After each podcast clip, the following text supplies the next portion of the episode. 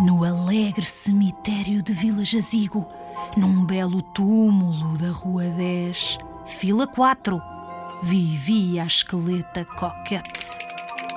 Como quase todas as esqueletas, era muito magra. Tinha poucos dentes, o que não a impedia de sorrir. E usava um bonito laço de cetim na cabeça. Coquette era uma esqueleta muito zelosa por isso, todas as manhãs, lavava a sua roupa e estendia ao sol para secar.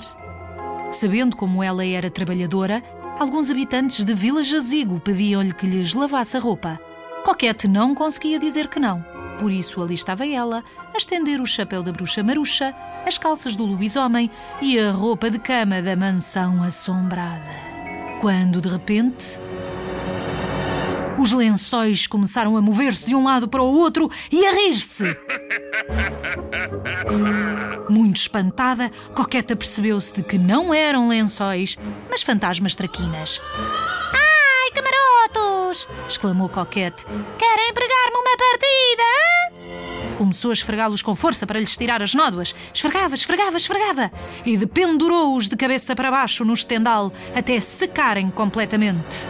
Doçura ou travessura? Tem cuidado com os fantasmas foliões. Se escolheres a travessura, podem pregar-te uma partida. A esqueleta coquete e os fantasmas foliões. Um dos contos assustadores de Maria Manhero, Porto Editora.